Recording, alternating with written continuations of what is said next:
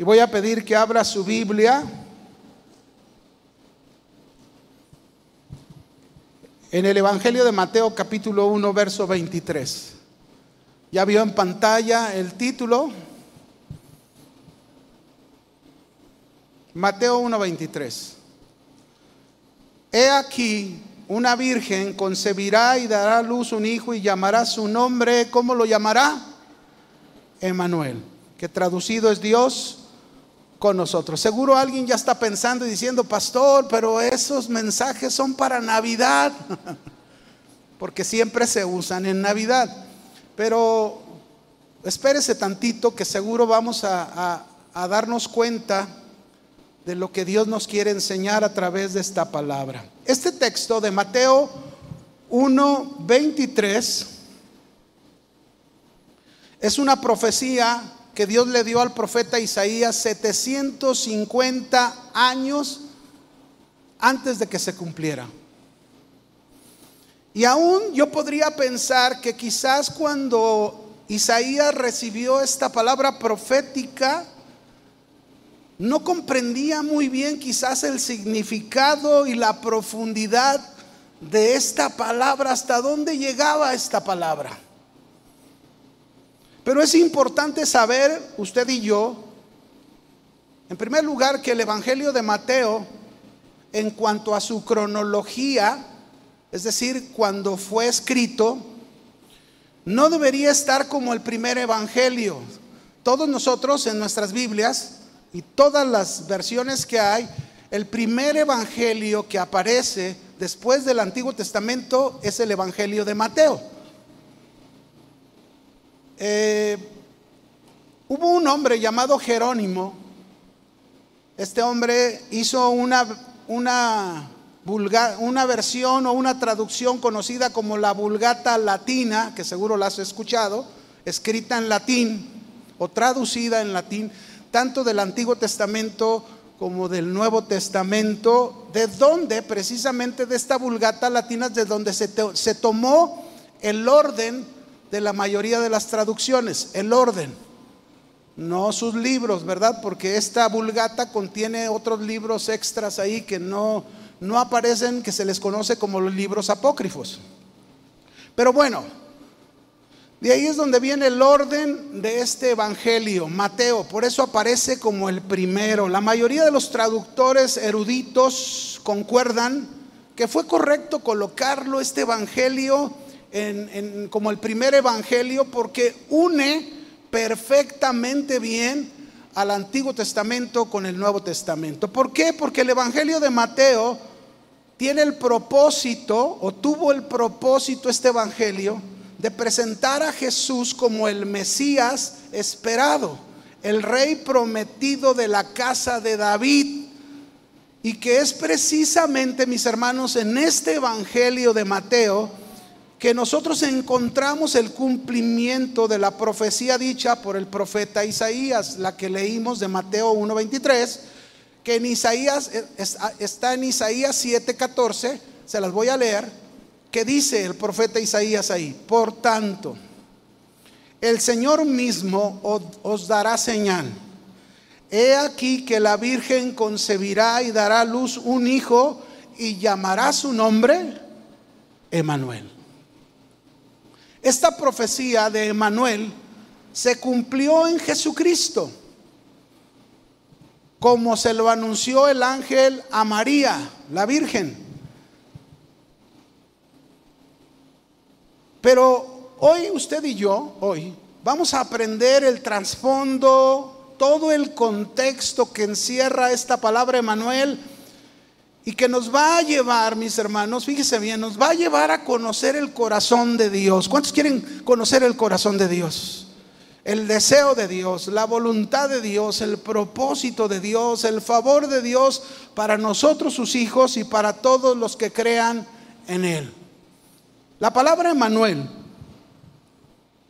que traducida, se ha traducido ahí en, el, en la traducción Reina Valera aparece como Dios con nosotros. Pero se dice que la traducción correcta es Dios está con nosotros. Dios está con... ¿Cuántos saben que Dios está con nosotros? Él está, su presencia está con nosotros. Pero también esta palabra Emmanuel también significa Dios manifestado en carne. Así que Jesucristo, mis hermanos, en Él encontramos la clara manifestación de la presencia de Dios, habitando entre nosotros los hombres. Ahora, déjenme ponerles un ejemplo para que entendamos la aparición de Jesucristo, hecho hombre, Emanuel, Dios está con nosotros, para que podamos comprender hasta dónde es su significado. Déjenme contarles cómo se encontraba Israel a quien le profetizó Isaías y cómo nos encontramos nosotros o nos encontrábamos cuando el Señor llegó a nuestras vidas. Se cuenta que cierto caballero que no sabía nadar cayó para su desgracia en las turbulentas e incontrolables aguas de un caudaloso río.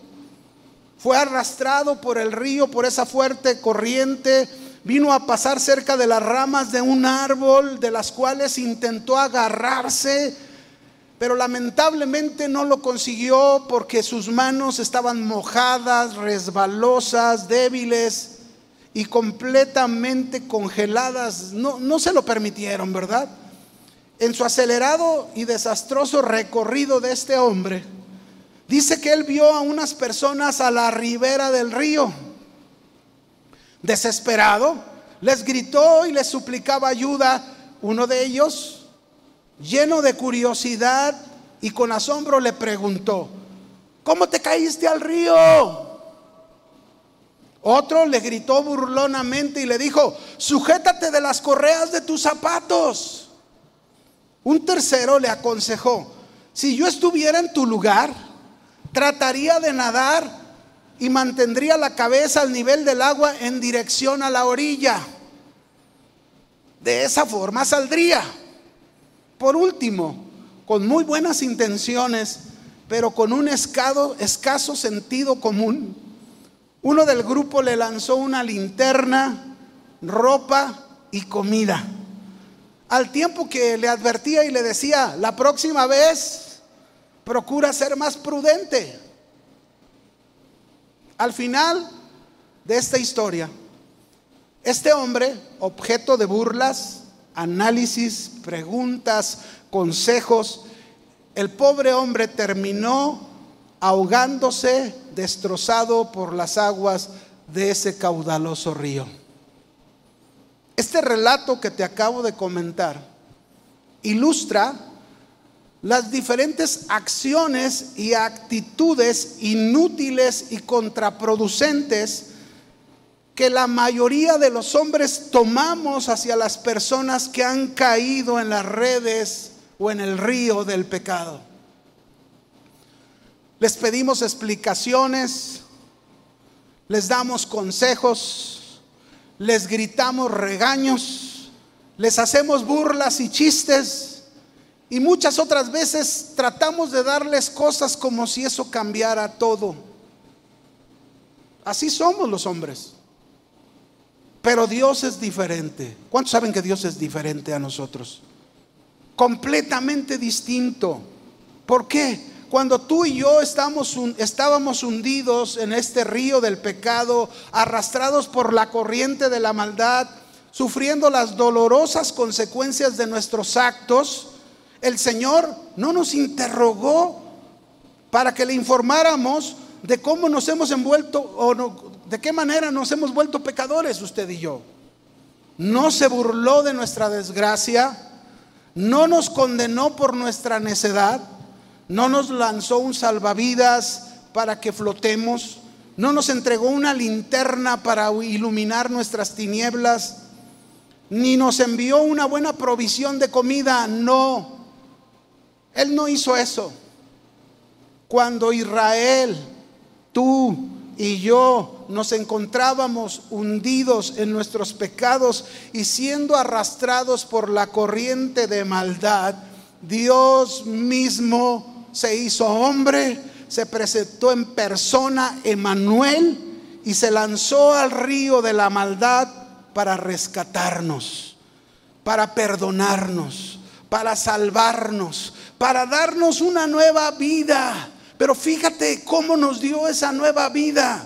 Una nueva vida con su presencia a nuestro lado, no más solos. Emanuel, Dios está con nosotros. ¿No les da gusto? ¿No se regocijan?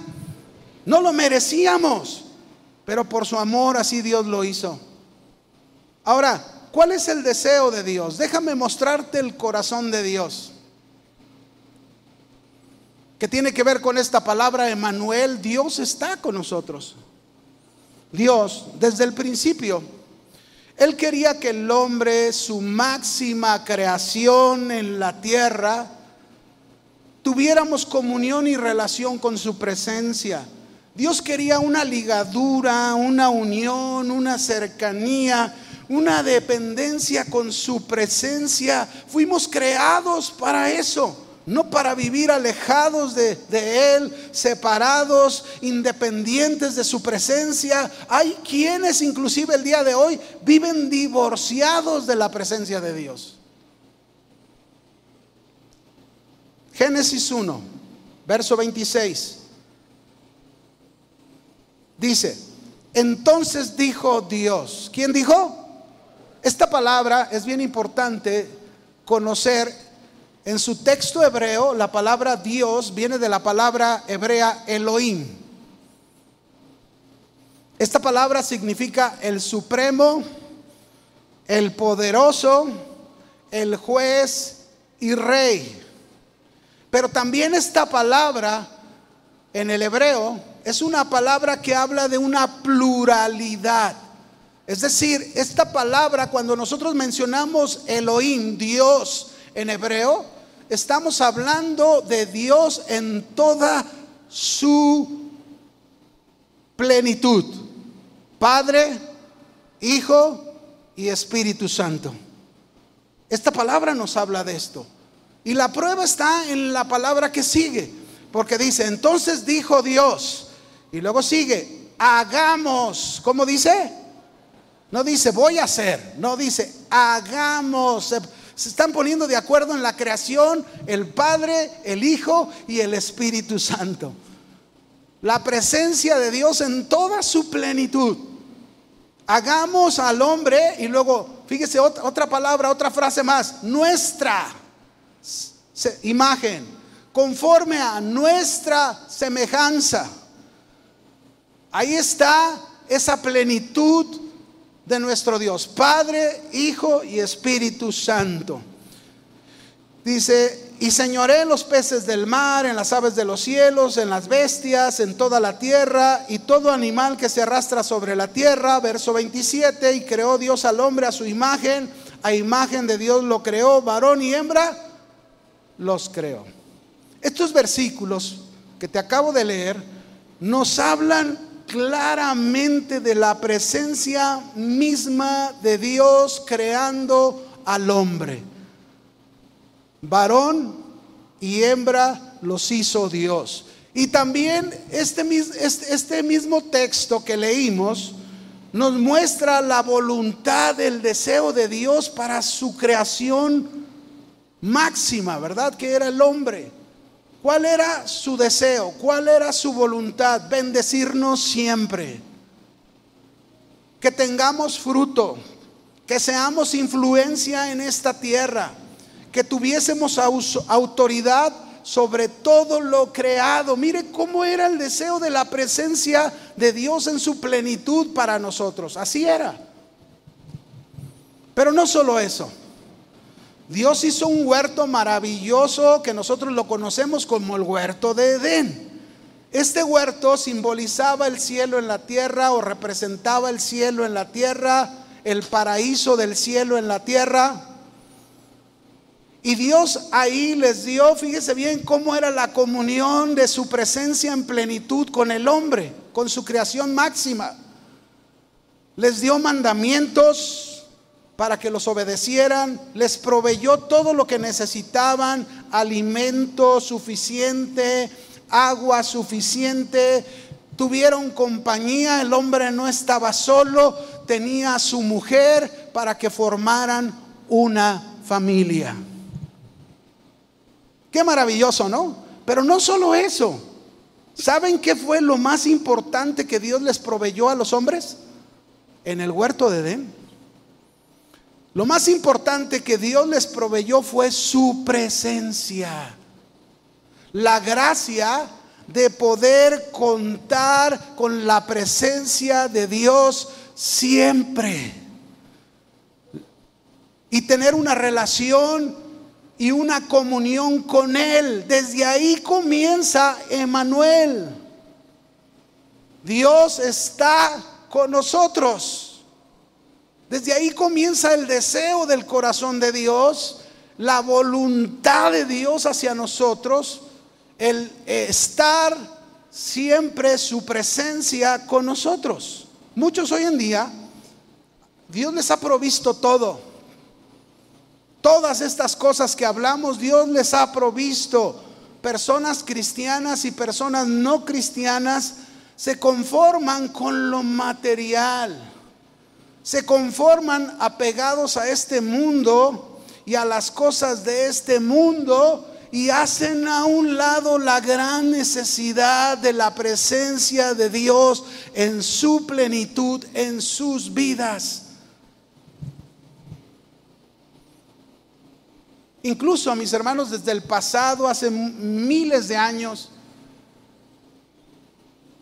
han existido filosofías creadas por la mente humana que contradicen lo que estamos hablando. Por ejemplo, el deísmo, que es una doctrina filosófica que reconoce la, reconoce la existencia de un Dios, pero que no admiten ni la revelación ni la comunión con ese Dios, que no se puede, dicen, es imposible. Eso es lo que ellos dicen, eh, porque eso es lo que ellos creen.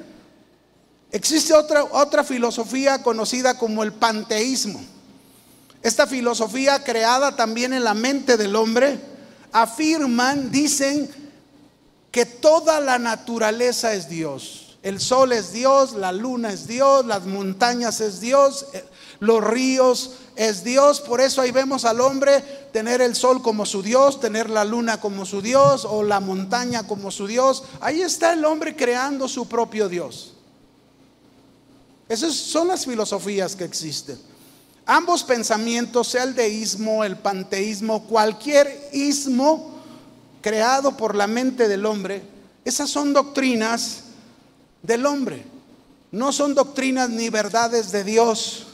Porque la verdad de Dios que está en su palabra, la Biblia, a través de la palabra Dios se ha revelado al hombre. ¿Cuántos dicen amén por eso? Y Jesucristo es la suprema revelación de Dios. Es por Él que podemos entender toda la Biblia. Toda la Biblia. Por Cristo Jesús podemos entender cosas que no entendíamos del Antiguo Testamento. Por eso es Jesucristo la revelación suprema de Dios. Pero es por, es por su palabra, por su revelación, que nosotros, usted y yo, tenemos o podemos tener la experiencia de tener comunión, de tener intimidad con la plenitud de la presencia de Dios de una manera personal. Emanuel, Dios está con nosotros.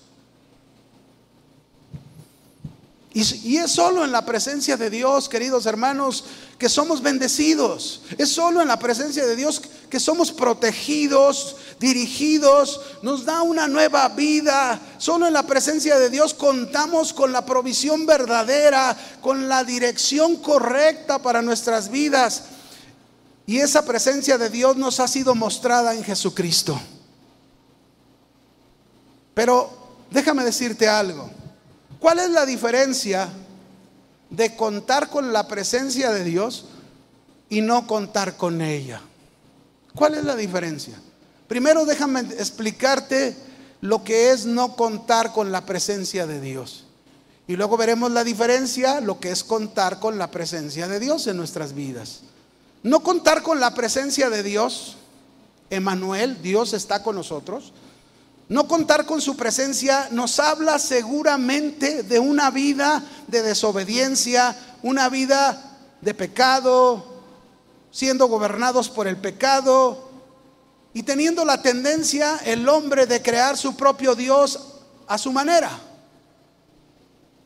Te lo explico, Romanos 1, a través de la Biblia.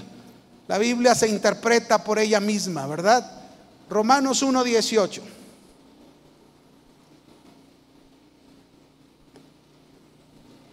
Dice la escritura, porque la ira de Dios, ahí está el Salmo y los Romanos, ¿verdad?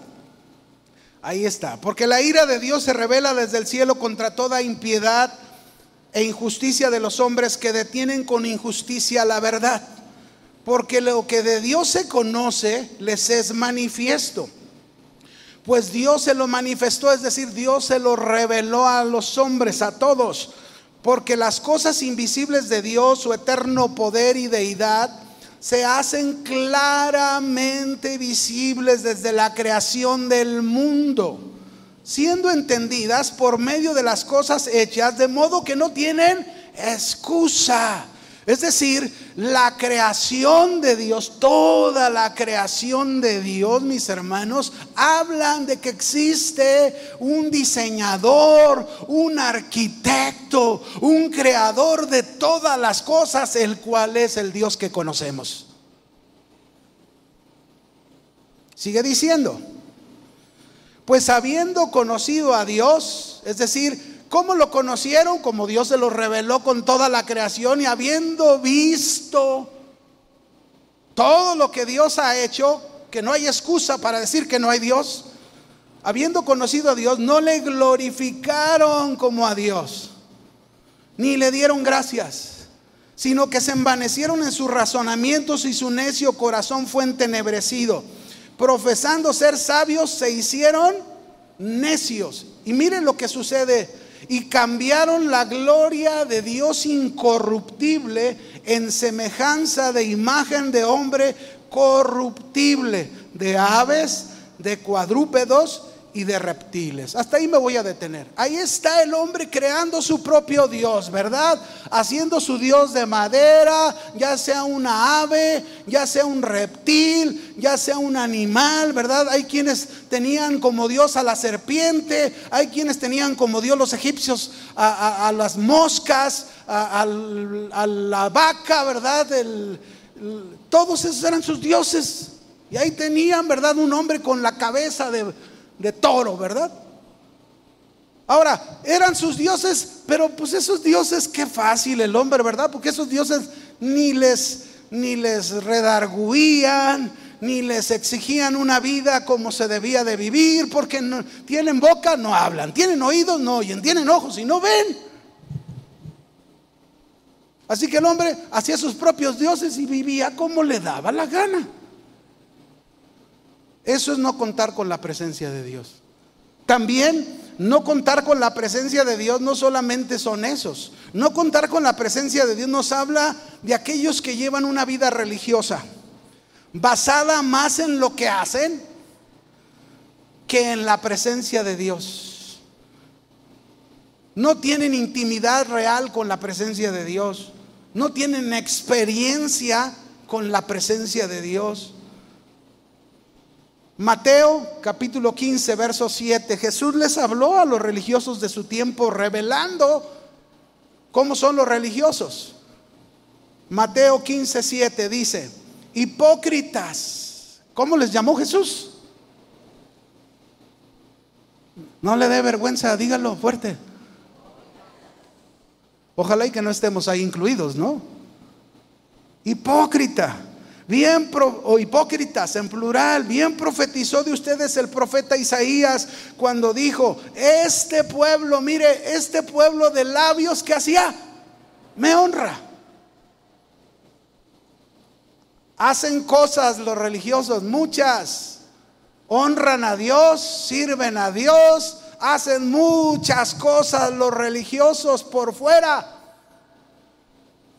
pero su corazón dice que está lejos de su presencia. lejos de su presencia, pues en vano me honran enseñando como doctrinas mandamientos de hombres. Esto es no contar con la presencia de Dios en sus vidas. No contar con la presencia de Dios también, mis hermanos, nos habla de personas que carecen de fe, de convicción, que dudan de lo que Dios puede hacer por ellos. No porque Dios no pueda estar con ellos o no pueda hacer algo por ellos, sino por su incredulidad. Jesús dice en una época cuando él fue a Nazaret, dice que ahí no pudo hacer muchos milagros porque eran incrédulos. En su propia tierra no creían en él. Hebreos 11:6, usted seguro lo conoce, ¿verdad? Que dice que sin fe es imposible agradar a Dios. No se puede agradar a Dios sin fe. No se puede, porque el que se acerca a Dios necesita creer que le hay, que existe y que es galardonador de los que le buscan, que recompensa a los que confían en Él. No contar con la presencia de Dios, mis hermanos, nos habla también de aquellas personas que solo buscan a Dios por un beneficio. Pero una vez que lo obtienen el beneficio, viven lejos de la presencia de Dios sin compromiso alguno. La prueba más clara en los evangelios, cuando aquellos diez leprosos que le gritaban a Jesús, Hijo de David, ten misericordia de nosotros, y, Jesús les dijo, pues vayan, preséntense con el sacerdote. Tuvieron fe para hacer eso, porque no podían presentarse con un sacerdote sin antes estar sanos de la lepra. Pero sin embargo, creyeron en la palabra de Jesús, caminaron, fueron sanos de la lepra y solo uno regresó, nueve no regresaron. Solo uno vino y le dio gracias a Jesús, le adoró, se dispuso para que lo que Jesús le pidiera en su vida, hizo compromiso con Jesús. Pero la mayoría buscó el beneficio y no volvieron más. Así hay muchos que no cuentan con la presencia de Dios porque solo buscan los beneficios y una vez que los tienen, se alejan del Señor. No contar con la presencia de Dios lleva a las personas a no reconocer su culpabilidad, su responsabilidad por lo que sucede en sus vidas. Siempre buscan culpables. Mi matrimonio está mal por ella. Mi matrimonio está mal por él. Siempre echándose la culpa.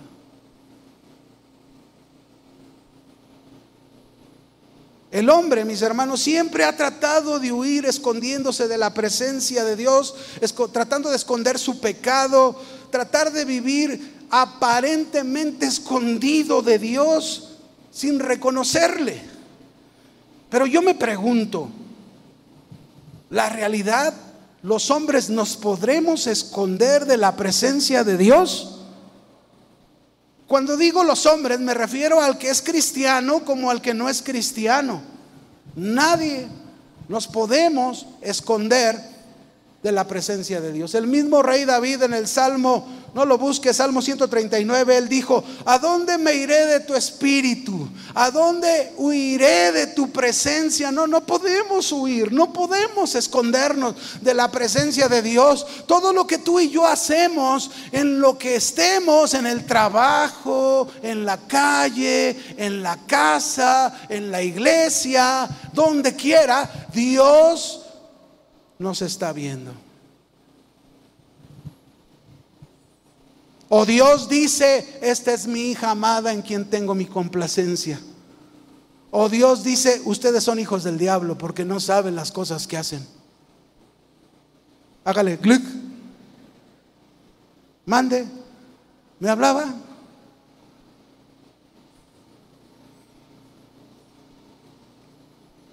Siempre, mis hermanos, no contar con la presencia de Dios es algo característico.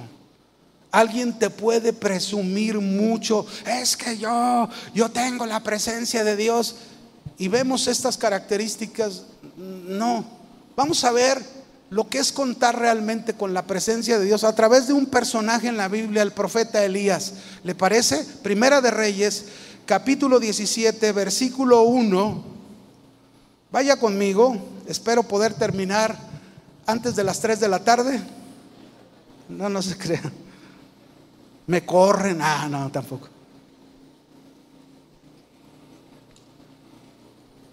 ¿Cuántos de ustedes quieren contar con la presencia de Dios siempre en sus vidas?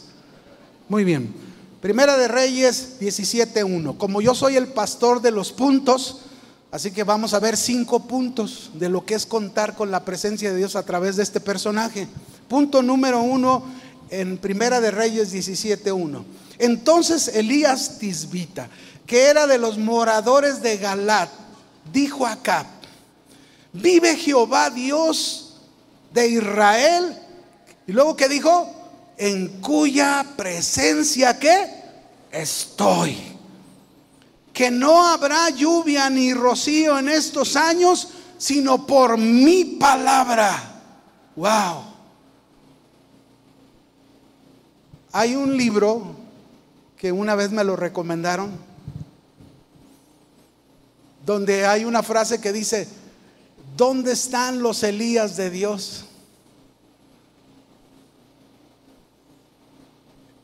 Este hombre, mis hermanos, en primer lugar, la primera cosa que nos enseña aquí de contar con la presencia de Dios, la primera, la número uno, contar con la presencia de Dios, escúchelo bien, lleva a una persona a vivir con integridad y mucha confianza en su Dios. Este profeta no habló por hablar la palabra que declaró en fe. Era una palabra de fe la que declaró.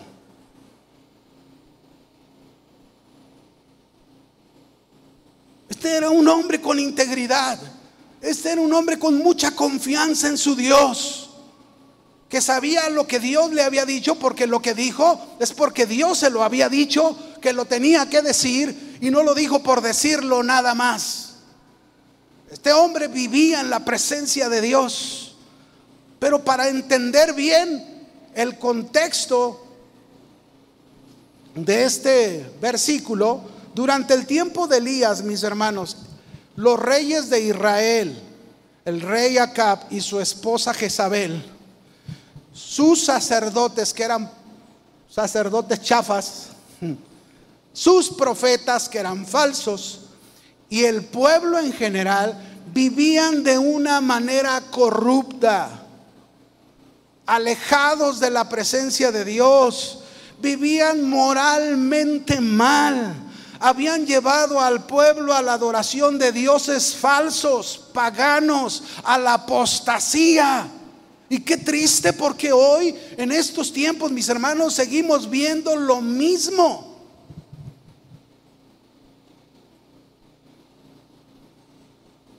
No había sacerdote, no había profeta, no había rey que estuviese en la presencia de Dios y pudiera declarar una palabra de Dios como lo estaba haciendo Elías.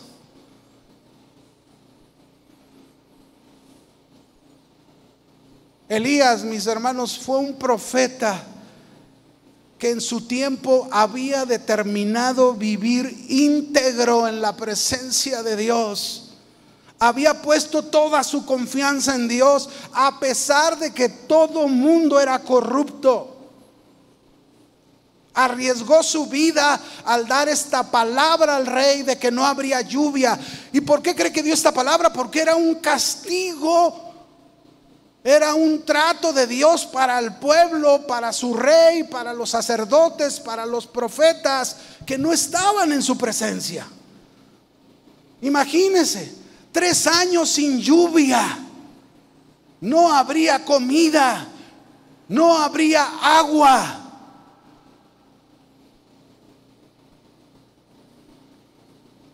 Yo te pregunto esta mañana, esta tarde, ¿tú puedes afirmar que vives en la presencia del Señor? Emanuel, Dios está contigo que a pesar de cómo está el mundo de cabeza el día de hoy, de cómo vive el mundo, de cómo piensa el mundo, te has determinado a vivir en integridad y arriesgas tu vida para pronunciar la palabra de Dios?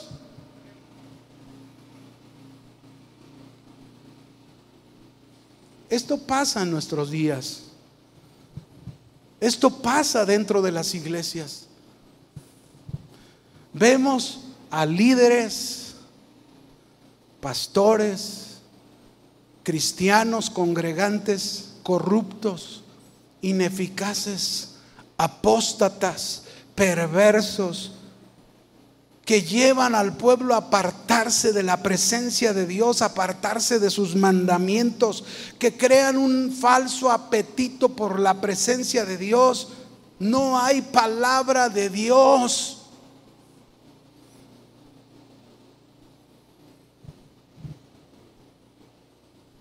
En tiempos de crisis, en tiempos de dificultad, en tiempos de decadencia espiritual y moral, Dios está buscando siervos dispuestos a vivir en su presencia, a creer en su presencia, a ser íntegros en su presencia, porque Emanuel, Dios está con nosotros. La presencia de Dios es el lugar correcto donde debemos estar. No podemos estar fuera de la presencia de Dios. Debemos estar dentro de los límites de la presencia de Dios. Viviendo en su presencia, siendo dirigidos por su presencia, caminando en su presencia,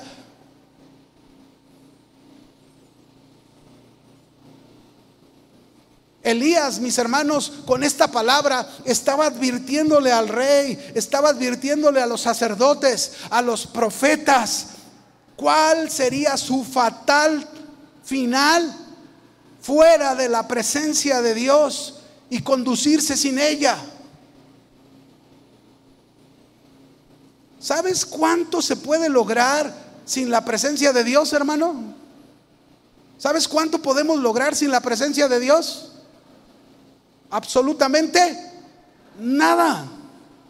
Y cuando hablo de lograr, no me estoy refiriendo a cosas materiales.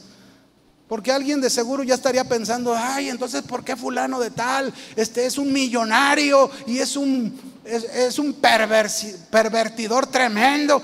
Bueno, no estoy hablando de cosas materiales, estoy hablando de las cosas de Dios.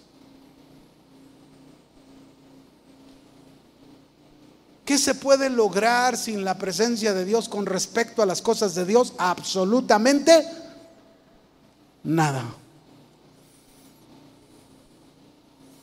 Por eso, mis hermanos, por eso tenemos que entender usted y yo que contar con la presencia de Dios como el profeta Elías demanda de nosotros integridad. ¿Qué demanda? Integridad. Demanda confianza mucha confianza en Dios. Muchas veces usted y yo queremos ver grandes cosas y maravillosas de la presencia de Dios, pero con un corazón no íntegro, con un corazón no bien confiado en Dios, ¿cómo podemos esperar eso? Imposible.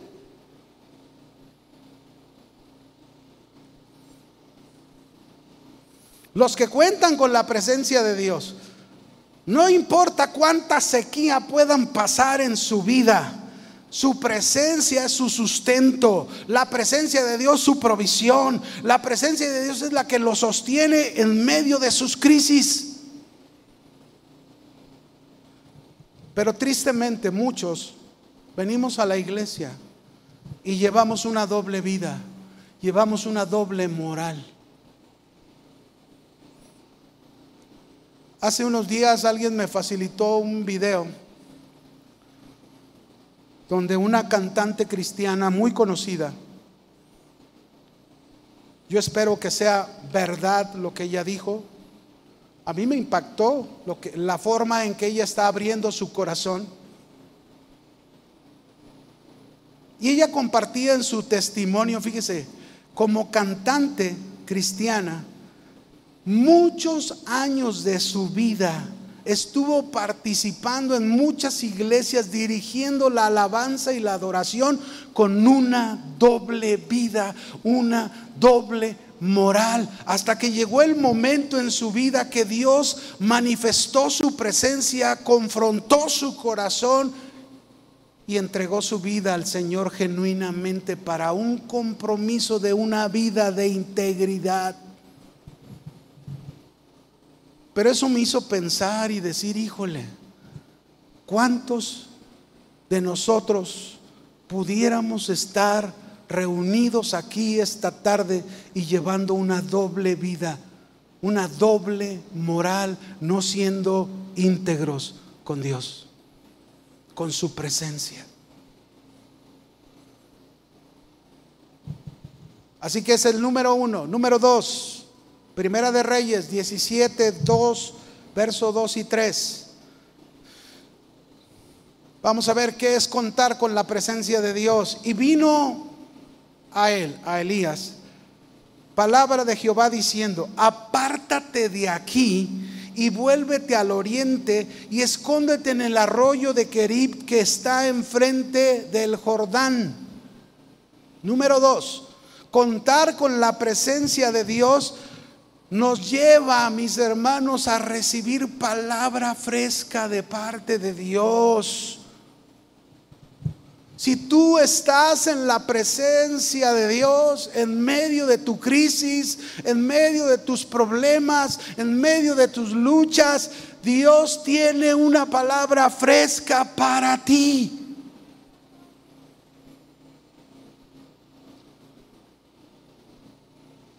Pero lo contrario de estar sin la presencia de Dios, mira, te voy a dar un ejemplo en primera de Samuel, capítulo 3, versículo 1. Esto es lo contrario. Si hablamos de una palabra fresca que debería de haber, si estamos en la presencia de Dios, Elías la recibió. Dice aquí primera de Samuel 3:1, y el joven Samuel ministraba a Jehová en presencia de Elí Y luego dice, y la palabra de Jehová escaseaba en aquellos días, no había visión con frecuencia, no había palabra de Dios, no había visión, es decir, no había dirección, no había. ¿Qué pasó con Elí? ¿Qué pasó con sus hijos? No estaban en la presencia de Dios. El que estaba metiéndose en la presencia de Dios era el profeta Samuel. Pero todavía no llegaba su tiempo, llegaría su momento en que este hombre, el profeta Samuel, saldría a la luz como un reformador para restaurar el sacerdocio y el, y el sentido del profeta y poder dar palabra fresca de Dios al pueblo. Y lo hizo. Qué terrible es cuando en nuestras vidas, en la iglesia, Qué terrible es para el pueblo vivir sin una palabra fresca de Dios. Vivir sin una dirección. Sino recibir palabra de hombre. Palabra que no viene de Dios. Mire, cuando Moisés subía a la presencia de Dios, Moisés subía, nunca bajaba de la presencia de Dios con sus manos vacías. Siempre venía con palabra fresca de Dios para el pueblo. Y esto es una lección para nosotros, tanto para el varón en su casa como para las mujeres en sus casas. Muchas veces nos enfrascamos en el problema y no vamos al Sinaí, no subimos y nos metemos en la presencia de Dios como Elías Vive Jehová en cuya presencia estoy y ahí buscamos la dirección de Dios, ahí buscamos palabra fresca de parte de Dios para nuestro problema.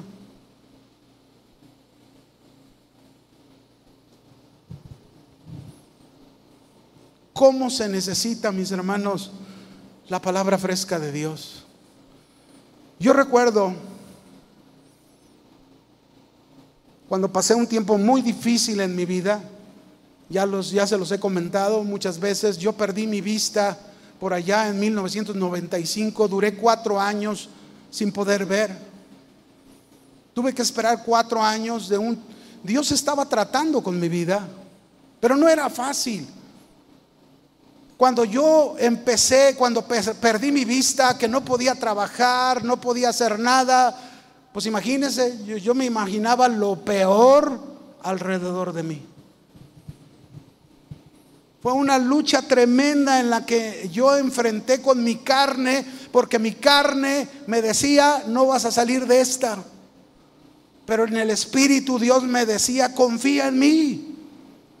No era fácil. Y más con una deuda de más de un millón y medio de pesos por mi casa y otras cosas. Imagínense. Entonces era, era, difícil. Pero sin embargo, metido en la presencia de Dios, en medio de mis luchas, de mis debilidades, Dios me llevó a un borde donde me dio una palabra fresca, ¿verdad? Porque llegó un momento en que yo le pedía, quítame la vida, Señor. Pero Dios tenía otros planes. Pero llegó el momento en que Dios me confrontó con su palabra fresca y vino la palabra de Dios y me dijo, solo te quedan dos cosas, tú decides qué quieres, o te quito la vida como me lo estás pidiendo, o me vas a creer todo. ¿Qué hubiera decidido usted? No, no, no le pregunto por qué. Yo tenía que decidir, no usted, ¿verdad? Yo le pedí perdón a Dios. Y le dije, Señor, te voy a creer todo. Pase lo que pase. Así me quede en la calle, yo te voy a creer todo. Pero vino palabra fresca. Dios nos da una palabra fresca en los momentos que más la necesitamos. Recuerdo otra ocasión cuando estábamos Aquí en el servicio se hizo un llamado hace años. Se hizo un llamado al frente, vine, pasé y oré por un hombre. Este hombre le, le, pregunté, oye, ¿por qué quieres que oremos? Y me dijo, ay, es que fíjese que acaban de secuestrar a mi hijo. Y yo le dije, bueno, vamos a orar. Y oré por él y yo me volví a mi lugar con, con, con el peso, con el dolor de decir, híjole, ¿qué se sentirá que te secuestren a un hijo? Y entonces yo estaba en mi lugar, estaba la predicación y que viene una palabra fresca de Dios a mi vida. Me costaba trabajo entenderla, ¿verdad? Porque esa palabra me había dicho al final, yo sabía dónde estaba este hombre sentado, me dijo al final vas a ir con él y le vas a decir que el domingo a las 7 de la mañana yo le voy a entregar a su hijo. Y yo dije, ¿qué? Señor, ¿y si se lo entregan muerto? Señor, ¿y ¿a poco no somos así, hermanos? No, nomás a mí me pasa. Y, otra vez, viene palabra de Dios por segunda vez. Al final le vas a ir y le vas a decir que yo le voy a entregar a su...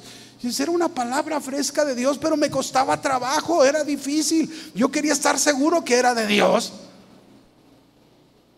Hasta que vino por tercera vez y de plano dije, Sonis jefe, ¿verdad? Tengo que obedecerlo. Y al final fue y le dije, hermano, el Señor, el Señor me dijo esto, ¿eh? Él me dijo que el domingo a las 7 de la mañana te van a entregar a tu hijo. Y se fue. Vino el domingo, yo no vine a la reunión de la mañana, vine hasta la segunda reunión. Y entonces, este, llegó, no me vio, le preguntó al pastor Chuy y le dijo, oh, oiga, dígale que lo ando buscando, que me entregaron, me acaban de entregar a mi hijo a las 7 de la mañana. Hágale. ¿Será Dios? Pero, pero pregunto, dígame usted, ¿usted cree que podríamos recibir una palabra fresca de Dios si no estamos en la presencia de Dios? No. Si ando en mi carne, si ando haciendo lo que a mí se me da la gana, ¿usted cree que Dios me va a dar una palabra así? Pues no. Porque así no es. A veces queremos que Dios nos hable. Bueno, ponte bien con su presencia. Emanuel, Dios está contigo, ciertamente Él lo prometió, pero no salgas de su presencia, mantente en los límites de su presencia. Porque mira, ¿qué sigue? Vamos a la tercera, a la tercera cosa. Primera de Reyes 17, verso 4 y 5. ¿Qué es contar con la presencia de Dios? Beberás del arroyo, le dijo a Elías. Y yo he mandado a los cuervos que te den ahí de comer. Y él fue, e hizo conforme a la palabra de Jehová, pues se fue y vivió junto al arroyo de Kerib que está frente al Jordán. A ver, hermanos, vamos a estar bien honestos. ¿Cuántos de nosotros le creeríamos al Señor que nos mandaría de esos pájaros negros para traernos de comer?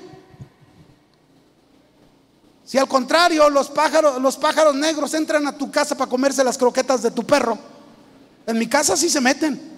Esto es un montón de pájaros, pero luego el Señor me dijo, hey, tranquilo, porque yo a los cuervos los uso para proveer. Tres, contar con la presencia de Dios, escúchelo, contar con la presencia de Dios no solo es vivir en integridad, recibir una palabra fresca de parte de Dios, sino es llevar una vida de obediencia total a Él. Elías no cuestionó a Dios. Elías obedeció a Dios, se alejó de ahí y fue al arroyo de Kerib.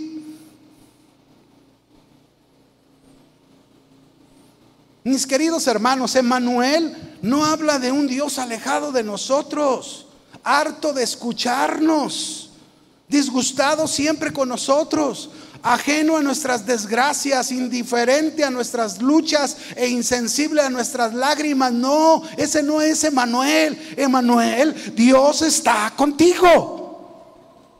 Emanuel significa que Dios está con nosotros en nuestras luchas, en nuestras decepciones, en los momentos de debilidad, de desánimo. Dios está con nosotros como estuvo con Elías. Emanuel significa que Él está con nosotros en nuestras tentaciones. Cuando tenemos tentaciones, Él está ahí con nosotros en nuestras debilidades para ayudarnos a no ceder a ellas. Pero muchas veces cuando tenemos las tentaciones, en lugar de acordarnos que Dios está con nosotros para tomar fuerzas de Él, estamos dándole rienda suelta a nuestra mente a otras cosas. Y por eso caemos, por eso cedemos. Emanuel significa que Dios está con nosotros en nuestras tristezas, en nuestros desánimos, en la enfermedad, en la angustia, aún en la sombra de muerte. Él está con nosotros para apoyarnos, para fortalecernos, para dirigirnos. Él ha prometido acompañarnos, mis hermanos, siempre. Él ha prometido estar con nosotros. Dios bendijo a Noé. Pero ¿sabe por qué lo bendijo? Por su obediencia, por su confianza en Dios. Y Noé pudo ver la mano poderosa de Dios, pudo experimentar la mano poderosa de Dios. Dios bendijo a Josué por su obediencia y su confianza que tuvo en él. Y pudo conquistar Jericó y pudo ver la mano poderosa de Dios. ¿Por qué no podemos ver la mano poderosa de Dios y experimentar eso en nuestras vidas? ¿Saben por qué, mis hermanos? Porque no estamos siendo obedientes en una manera total en su presencia. ¿Se podrá decir lo mismo de nosotros? ¿Se podrá decir que, que, somos bendecidos por la obediencia y la confianza que hemos tenido en Él y que por su presencia con nosotros hemos ganado muchas batallas? Muchas batallas.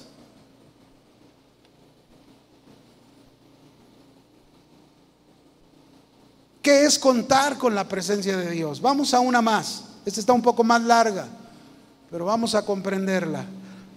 Primera de Reyes 17, verso 6. Voy a leerla. Los cuervos, primero obedeció. Ahora vamos a ver la respuesta de Dios.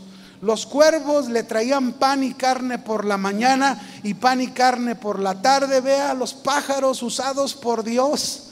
Y bebía del arroyo. Pasado algunos días se secó el arroyo porque no había llovido sobre la tierra. Y vino luego a él palabra de Jehová diciendo, ahí está la palabra siempre de Dios. Levántate, vete a Zarepta de Sidón y mora ahí. Y he aquí yo he dado orden a una mujer viuda que te sustente. Entonces él se levantó y se fue a Zarepta y cuando llegó a la puerta de la ciudad, he aquí una mujer viuda que estaba ahí recogiendo leña. Y él la llamó y le dijo, te ruego que me traigas un poco de agua en un vaso para que beba. Y yendo ella para traérsela, él la volvió a llamar y le dijo, te ruego que me traigas también un bocado de pan en tu mano y ella respondió, vive Jehová Dios, que no tengo pan cocido, solamente un puñado de arena, de harina, perdón, tengo en la tinaja y un poco de aceite en una vasija. Y ahora recogía dos leños para entrar, prepararlo para mí, para mi hijo y para que lo comamos y nos dejemos que morir. Escúcheme. Acuérdense que había dado una palabra anteriormente Elías, de tres años no habría lluvia, había escasez de comida, de agua. Por eso esta mujer dijo, vamos a comer esto, quizás tenían días de no comer. Por eso iban a comer eso y seguro vendría la muerte por no tener que más comer. Es como, la, como lo dice la mujer. Pero Elías le dijo, no tengas temor. ¿A cuánto les gusta que en medio de su escasez el Señor les diga, no tengas miedo? No tengas miedo. Ve, haz como has dicho. Prepara esas tortas para tu hijo, para ti pero hazme a mí primero de ello una pequeña torta cocida, con eso me conformo, decía Elías, debajo de las cenizas, tráemela y después harás para ti y para tu hijo. Pero escuche lo que sigue, porque eso es importante, porque Jehová Dios de Israel ha dicho así, la harina de la tinaja no escaseará ni el aceite de la vasija disminuirá hasta el día en que Jehová haga llover sobre la faz de la tierra. Así le dijo Elías.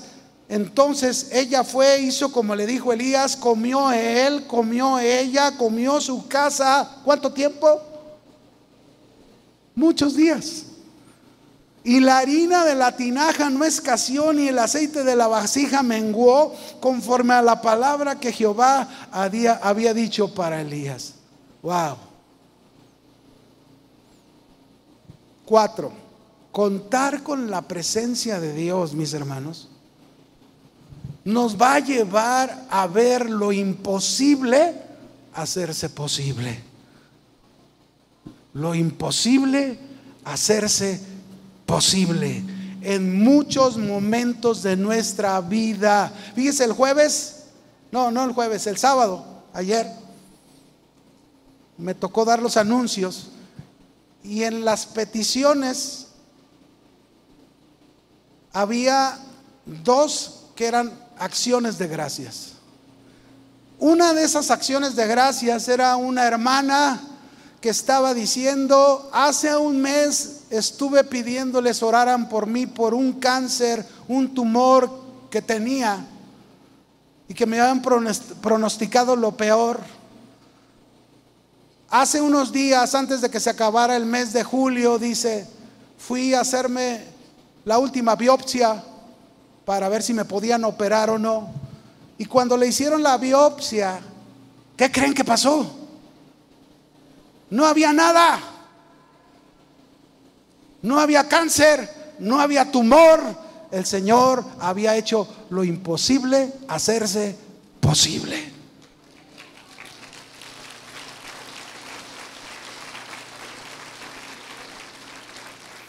Esto es lo que vivió el profeta Elías. por haber obedecido a Dios, por haber confiado en Dios. Dios cumplió su palabra, le envió los cuervos. Los cuervos vinieron y le traían de comer en la mañana y en la tarde.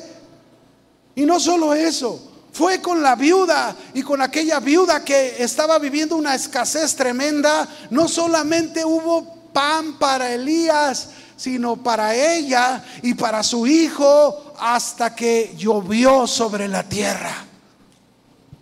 Ese es el Dios que tenemos, ese es Emanuel. Dios está con nosotros, ¿lo entiendes? Ese es Jesucristo que dijo, yo estaré con vosotros todos los días hasta el fin del mundo. No estamos solos, no estamos solos, nunca. Pero tenemos que estar dentro de su presencia, como Elías lo dijo, vive Jehová en cuya presencia estoy. Cuando tú y yo nos mantengamos en la presencia de Dios, podremos ver lo imposible, hacerse posible en nuestras vidas.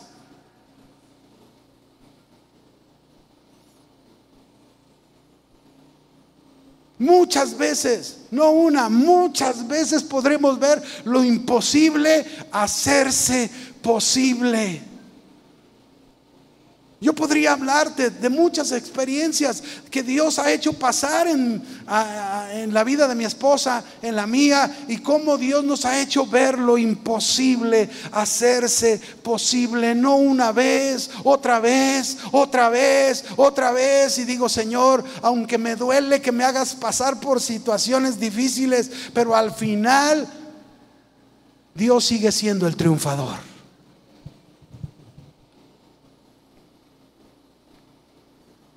Así que Dios le envió esos cuervos. ¿Cuántos cuervos Dios no nos ha enviado a nosotros? ¿Cuántos cuervos Dios no ha usado en nuestra vida para que podamos tú y yo ver la mano de Dios poderosa? Fíjese, yo recuerdo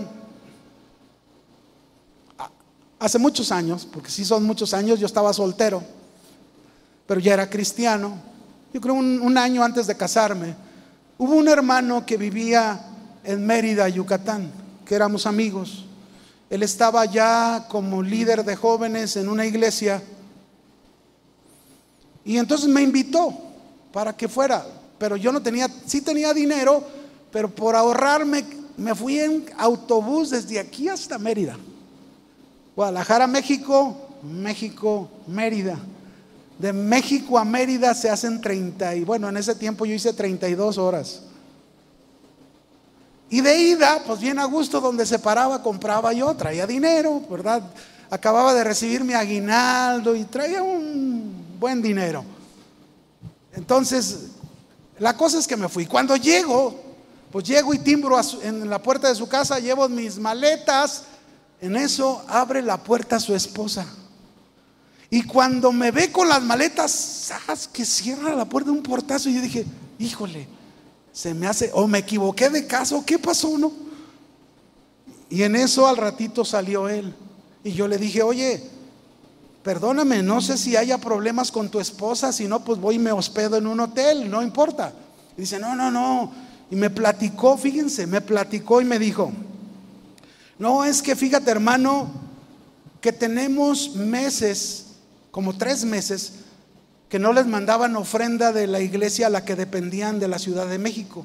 Tres meses. ¿Y cómo le, cómo le estás haciendo? Dice, no, pues entonces mi hijo está enfermo, tiene más de una semana que no lo hemos podido llevar con el doctor, este, no ha podido comer bien. Y entonces en eso el Señor me habló y me dijo, pues para eso te traje a Mérida, dale todo lo que traes.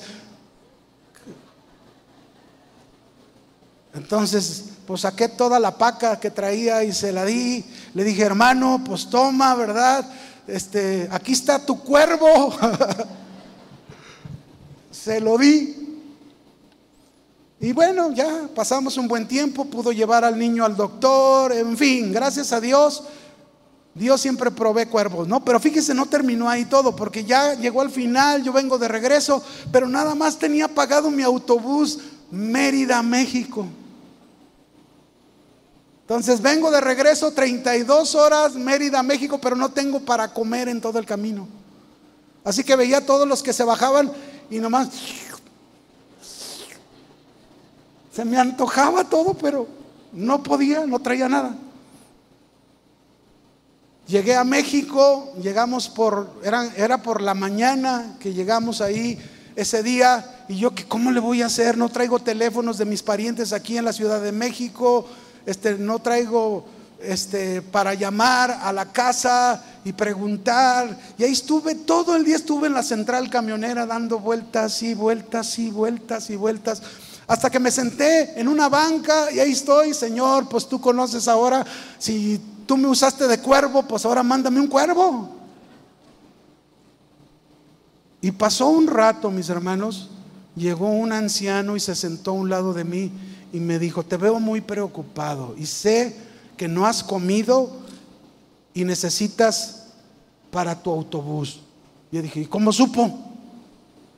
Dice, ven, y me llevó a un restaurante. No, hermano, pedí pollo en mole, tortas ahogadas. Ah, no se crean. Pero comí bien. Le agradecí a Dios y luego me pagó el boleto México-Guadalajara y de repente se me perdió, ya no lo vi, para darle las gracias. Pero ¿quién es el que hace eso? Dígame. Dios manda cuervos. Pudiera hablarte de muchas cosas, pero Dios hace lo imposible hacerse qué. ¿Tú lo crees eso? Pero hay que estar en la presencia de Dios, íntegros recibiendo palabra fresca de Dios, obedeciéndole en todo, y podremos ver lo imposible hacerse posible. Por último, este sí no se lo voy a leer porque está muy largo el texto ya por el tiempo. Lo vamos a leer. Si alcanzamos, vamos a leerlo. Primera de Reyes 17. Verso 17 al 24. Primero hubo una cosa bien gloriosa, ¿verdad? La, harina no escaseó ni el aceite hasta que llovió. Pero mire lo que pasó después. Un poco después, un poco, el hijo de la viuda enfermó. Su enfermedad era tan grave que dejó de respirar, es decir, murió. Entonces la mujer le dijo a Elías, profeta, ¿qué tienes en mi contra? ¿Has venido a recordarme mis pecados y a castigarme con la muerte de mi hijo? Estoy leyendo en una versión que es traducción del lenguaje actual, ¿no? Y luego dice, Elías le contestó, dame a tu hijo. Elías tomó al niño, mis hermanos, él estaba hospedado en la parte de arriba de esta casa, los, lo subió a su recámara y empezó a orar a Dios empezó a clamar a Dios, Señor, devuélvele la vida a este niño, devuélvele a su hijo esta viuda. Clamó y Dios le devolvió la vida a este niño. Este es el quinto punto. Contar con la presencia de Dios no significa que no seremos probados no significa que no vamos a enfrentar momentos difíciles. No. Pero sí significa que su presencia siempre estará de nuestro lado para hacer su gloriosa voluntad y hacernos más que vencedores.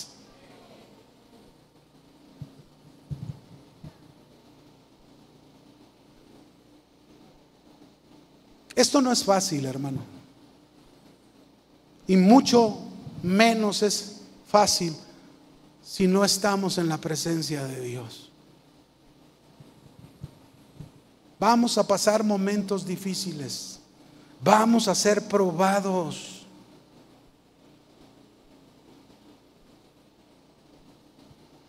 Déjenme ponerles un ejemplo de algo que nos pasó a mi esposa y a mí con uno de nuestros hijos.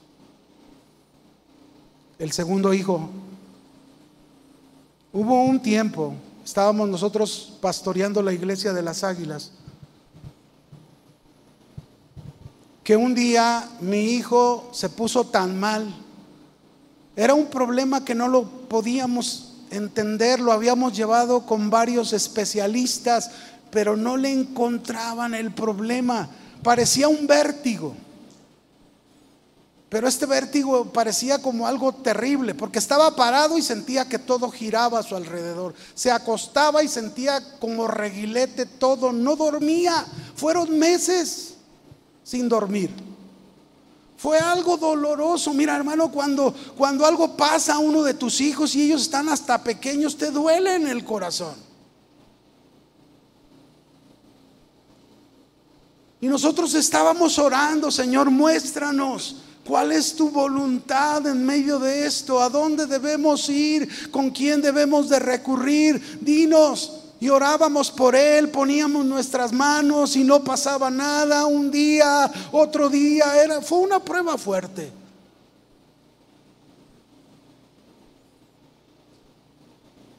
Tres meses.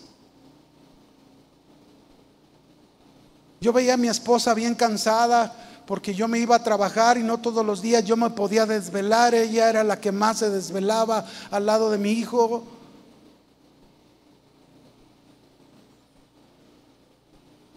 Hasta que llegó un momento que alguien nos recomendó un neurólogo, neurocirujano, fuimos con él, le mandó a hacer un estudio muy profundo sobre el oído y encontró, fíjense bien, una bacteria, una bacteria por un descuido de gripe que casi estaba llegando al cerebelo, estaba perforando. Dice, si este, esta bacteria hubiese llegado al cerebelo, dice, su hijo hubiera quedado inválido. Justo lo detectó a tiempo, le dio el tratamiento que debía de ser y fue sanado completamente. Dios, mis hermanos, es un Dios que está con nosotros, Emanuel. Pero necesitamos mantenernos en su presencia. Necesitamos estar ahí en la presencia de Dios para poder experimentar la mano de Dios aún en medio de las crisis, en medio de las pruebas y que nos dé la victoria. Y no siempre a lo mejor nos responda, no siempre a lo mejor sea, sea positivo la respuesta de Dios, pero aún así Dios nos dé la victoria. Por último, este mismo joven, cuando recién teníamos un año de casados, mi esposa sufrió un accidente en carretera, en volcadura, ella estaba embarazada de ese joven, ya Dios tiene un propósito para él, yo no sé cuál va a ser, pero ahí estoy orando por ellos, que Dios haga lo que tenga para sus vidas, ¿no? Mi esposa tenía seis meses embarazada de él. Cuando tuvieron el accidente en carretera, gracias a Dios, nadie murió. Todos, el carro quedó inservible, ¿verdad? Pero Dios guardó la vida de todos los que iban en el carro. Pero cuando fuimos con el doctor por su embarazo, el doctor dijo, no, ese niño no va a nacer bien. Le hizo un eco y dijo, ese niño va a salir mal, va a salir con problemas. Nosotros nos pusimos a orar. Porque tenemos la presencia de Dios. Vive Jehová en cuya presencia estoy. ¿Cuántos están en la presencia de Dios? Así tenemos que estar. Clamamos a Dios, mi esposa y yo estuvimos orando por ese bebé. Y cuando nació, hijo, le nació con una sonrisa que se mojaba las orejitas. Y por eso le pusimos el nombre de Isaac. ¿Saben qué significa Isaac, verdad? Risa. Por eso le pusimos Isaac, porque, y, mire, creció completamente bien, gracias a Dios. No pasó nada de lo que nos habían dicho. Pero ese es el Dios que está con nosotros, Emanuel. Mi pregunta ahora, como, como conclusión, ¿qué tan seguro estás de que cuentas con la presencia de Dios? ¿Qué tan seguro estás, Emanuel? Dios está contigo. Y si seguro estás en la presencia de Dios, estás viviendo en integridad y en confianza delante de Él. Seguro si estás en la presencia de Dios, sabes que recibes palabra fresca de parte de Dios. Si estás en la presencia de Dios, entiendes que debes vivir en una completa obediencia a Dios. Si estás en la presencia de Dios, has sido testigo, no una vez, sino muchas veces, que ese Dios lo imposible lo hace posible. Ya no lo dudas porque tú lo has visto. Si tú estás en la presencia de Dios, lo entiendes perfectamente bien a estas alturas y sabes que estar en la presencia de Dios no es una garantía para no ser probado, no es una garantía para no pasar momentos difíciles, pero sí es una garantía que Él estará contigo en esos momentos difíciles para darte la victoria. ¿Quieres estar y contar con la presencia de Dios? Si así es, ponte de pie y díselo. Muéstrale a Dios. A lo mejor tú pudieras estar en una doble vida o una doble moral. Pero hoy es el momento de cambiar esto.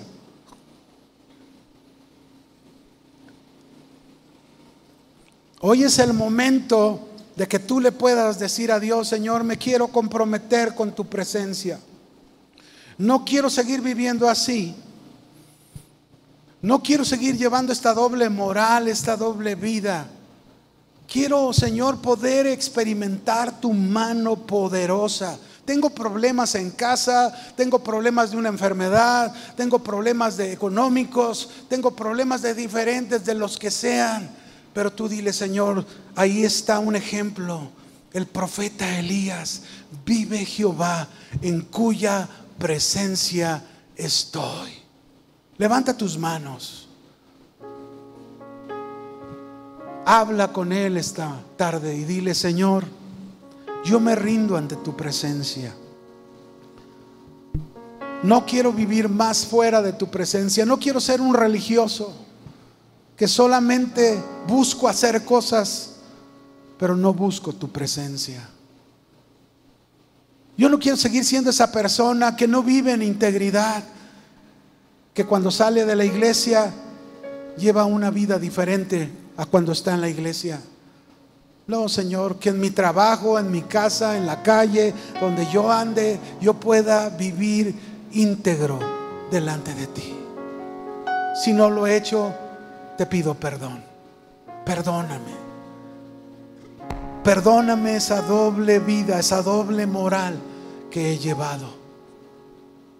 Perdóname si no he obedecido todo lo que tú me has dicho que haga.